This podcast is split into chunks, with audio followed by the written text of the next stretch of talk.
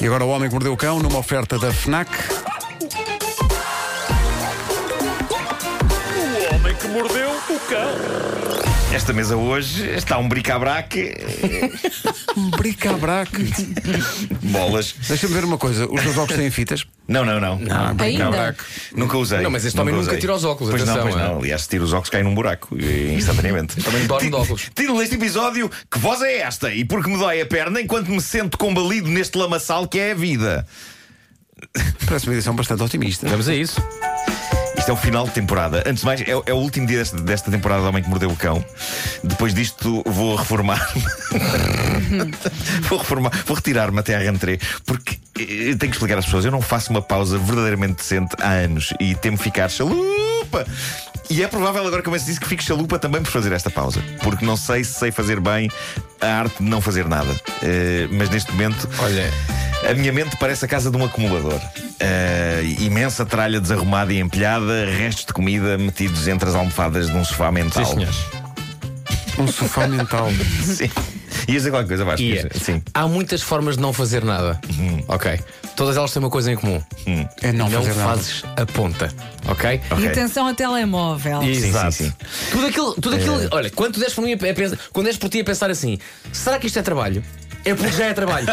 Ok, ok, ok. Sim. Se des por ti a pensar Obrigado. nisso, tarde demais. Já Obrigado foi. por esses sábios conselhos. Pronto. Eh, mas pronto, se a da altura ficar desesperado com a falta de sentido da minha vida, então apareço aqui. Está bem. Há coisas épicas, deixa-me dizer, em, em preparação para a rentrée, ao décimo aniversário da rubrica Caderneta de Cromos, ao lançamento do jogo de tabuleiro do Homem que Mordeu o Cão, e por isso vou aproveitar esta pausa para preparar isso tudo, possivelmente dois dias antes de Isso não é aniversário. trabalho. Isso é trabalho? É, é, mas por isso é que estou a dizer que vai Ah, ser se calhar ok. só dois dias. Olha, aquela coisa que tu, tu achavas que nós tínhamos cancelado. Sim. Não foi. Continua. Ah, continua. Continua. É ótimo que vai obrigar a interromper as férias e a fazer uma viagem de várias. não, não, é eh, rapidinho. hã? É rápido. É.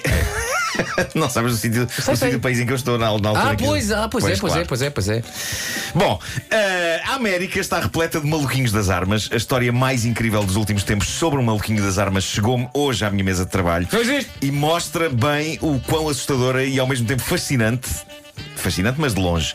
É a mente desta malta. Um homem americano deu sem querer um tiro na própria perna depois de chegar a casa com umas munições que ele tinha comprado. Ele estava todo contente com aquilo e eh, meteu aquilo na, na arma e PAM! E foi um ferimento complicado, mas ele foi operado num hospital e a razão pela qual percebemos que, tendo sido grave, acabou por não ser assim tão grave, está naquilo que o homem fez logo a seguir à operação. Última coisa que eu esperava que alguém fizesse depois de um acidente destes. Ele escreveu uma crítica na internet sobre, sobre as balas. Sobre as balas. Sim. Reparem, ele não enviou um processo. ah, ah, a culpa ah, também não foi da empresa, foi dele. Ah, não fez uma crítica negativa. O homem, com a perna arrebentada, pegou no portátil e escreveu. Acidentalmente dei um tiro a mim mesmo na parte inferior da perna com a vossa munição 45 RIP. E atendo Não, uma rip, rip já, já indicava Claro, que. Sim. claro. E atendo uma hemorragia fatal. Rest, rest in perna. Sim, sim, sim. Perna. E atendo uma hemorragia fatal, a perna só não me foi amputada devido ao trabalho de cirurgiões de classe mundial. Estamos perante uma situação que me vai obrigar a três meses de cama, totalmente impossível pegar em pesos. A recuperação total poderá demorar muitos meses. Tal como previsto, todas as pétalas de metal separaram-se do núcleo da bala. Máximos danos infligidos. O produto comportou-se tal como desenhado e anunciado 5 estrelas em 5. Recomendo. Recomendo. Incrível! Isto é, é esplêndido. O tiro ia-lhe levando uma perna, mas eis um cliente satisfeito e que Claro. pode testar com tremenda eficácia a qualidade do produto adquirido. Esse este tipo senhor- levou um tiro na perna e pensou: Muito bem, não é publicidade enganosa. Esse Olha, também dinheiro precisa bem de gasto. férias. Sim, sem dúvida. Bom, há uma série magnífica na Netflix chamada Black Mirror, nós falamos muito dela entre nós. É uma, é uma coleção de histórias sobre a relação entre a humanidade e a tecnologia. E há um episódio notável chamado Shut Up and Dance, Cala-te Dança, que é sobre um rapaz que é forçado a fazer uma série de coisas depois de uma pessoa anónima entrar no computador dele e ameaçar revelar os seus terríveis segredos se ele não obedecer. Esse episódio é macabro. É super angustiante. E isto leva-nos à maravilhosa história partilhada no Reddit do casal americano que estava pacatamente em casa a ver este episódio da temporada 3 de Black Mirror. Eles estavam a adorar o episódio e havia um detalhe particular neste episódio que os estava a inquietar. A voz. A voz que ouviam ao longo de toda a história e que eles estavam curiosos para saber que significado tinha na grande trama. Uma voz que sublinhava as ações das personagens. Eh, a irmã entra e toca nas mãos dele. Ele caminha pela rua. Ele liga ao computador. Quando o episódio terminou, contam eles, o grande debate do casal não era sobre o final chocante, sobre a revelação dos segredos obscuros da personagem principal, mas sobre a voz. Que significado tinha aquela voz nunca explicada durante o episódio? Eles dizem que perderam o sono a debater os possíveis significados daquilo e que acabaram a noite deprimidos a achar que pela primeira vez não eram inteligentes o suficiente para perceber um episódio do Black Mirror. E foi então que perceberam que tinham estado a ver o episódio com a opção descrição áudio para invisuais ligada. Faz-me Deus. Eu não sei se vocês já, já viram alguma coisa com essa descrição ligada. Já. Não. Há muitas séries e filmes que têm isto. É uma faixa áudio que descreve É- que é tudo o que está a acontecer na imagem. E sem querer, eles ligaram isto, viram um episódio inteiro Ficaram com uma estranha voz a descrever tudo o que estava a acontecer na imagem. Ele caminha pela rua abaixo, ele entra no carro, o carro parte. E eles achavam que aquilo fazia parte do episódio e entraram em depressão por não perceber qual é a intenção daquilo. Dizem eles que o debate teve momentos de ouro, tais como: Eu acho que a voz é o tipo que lhe está a invadir o computador. E não, a voz é a consciência dele. Mas não, era só a faixa da descrição áudio do episódio para pessoas com problemas de visão. Bom, eu tenho aqui uma história magnífica sobre a nossa total e completa dependência da tecnologia, sobretudo no que toca ao GPS. Eu assumo aqui, eu, vocês sabem disto, eu sou escravo do GPS, ok? Para onde ele me disser que é para ir, eu vou. Mas já contaste aqui algumas experiências Já, chatas já. que tiveste a esse nível. Recordo aquele magnífico dia de verão no paradisíaco Douro, em que, confiando cegamente no GPS, acabei dentro da propriedade privada de uma família que estava a almoçar num pátio. e eu entro com o carro e eu só dizia, ia com o meu filho, eu só dizia ao Pedro: Eu acho que isto é a casa de umas pessoas, porque nós passámos um portão. E as pessoas? Foram simpáticas ou Eu foste. cheguei lá e as pessoas estavam todas a olhar para mim: Ah, é o Marco. E tu, surpresa. E tu, o que é que é para o almoço?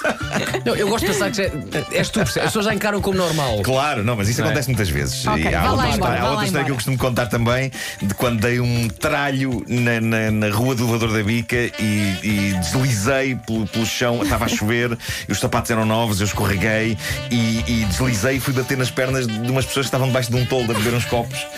E, hum, epá, e nunca me esquecer do ar do tipo que levou, que levou comigo nas pernas. Sim. Eh, basicamente eu bati nas pernas dele, todo torto no chão, E e, ele olhou tu- para baixo e disse: Ah, é o Marco. Verdade.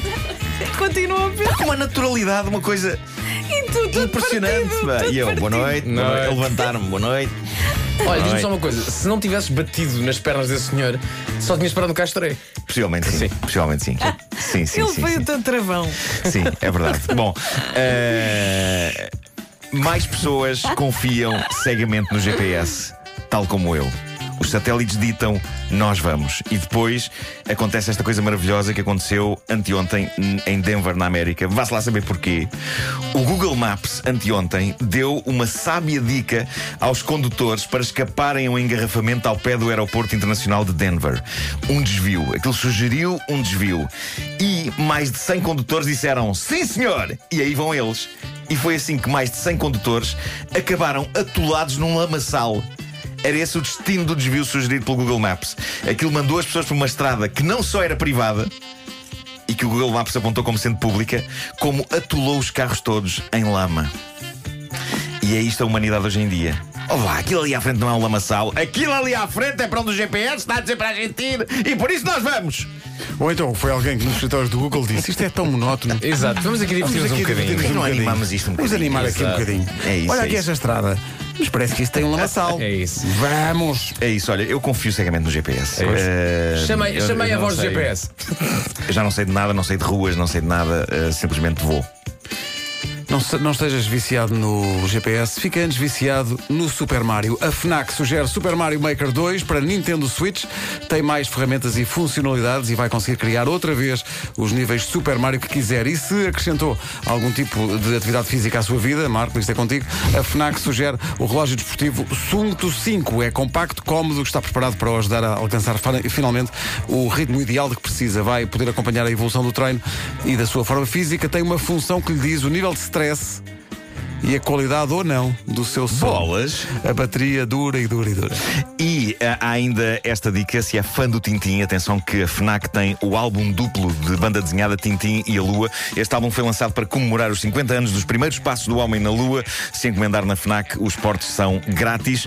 E pergunto: viu o filme Aniquilação com a Natalie Portman? Eu devo dizer que ainda não vi, eu devo ser a única pessoa à face da Terra que ainda não viu, mas dizem que é um dos melhores filmes de ficção científica dos eh, últimos anos. Barack Obama fez uma lista com os filmes preferidos de 2018 e Aniquilação está lá. Aliás, o Barack Obama comprou na Fnac, não é? Eu, eu, eu vi uma vez no Cascais Shopping. Foi. Ah, e Aniquilação está à venda em exclusivo na Fnac, em Blu-ray e DVD. É isso tudo. O Homem que Mordeu o Cão é uma oferta FNAC. Para a semana não está de férias, mas entramos em Best of. Mordeu o cão. Portanto, vai continuar a ter a sua dose diária de Homem que Mordeu o Cão a esta hora.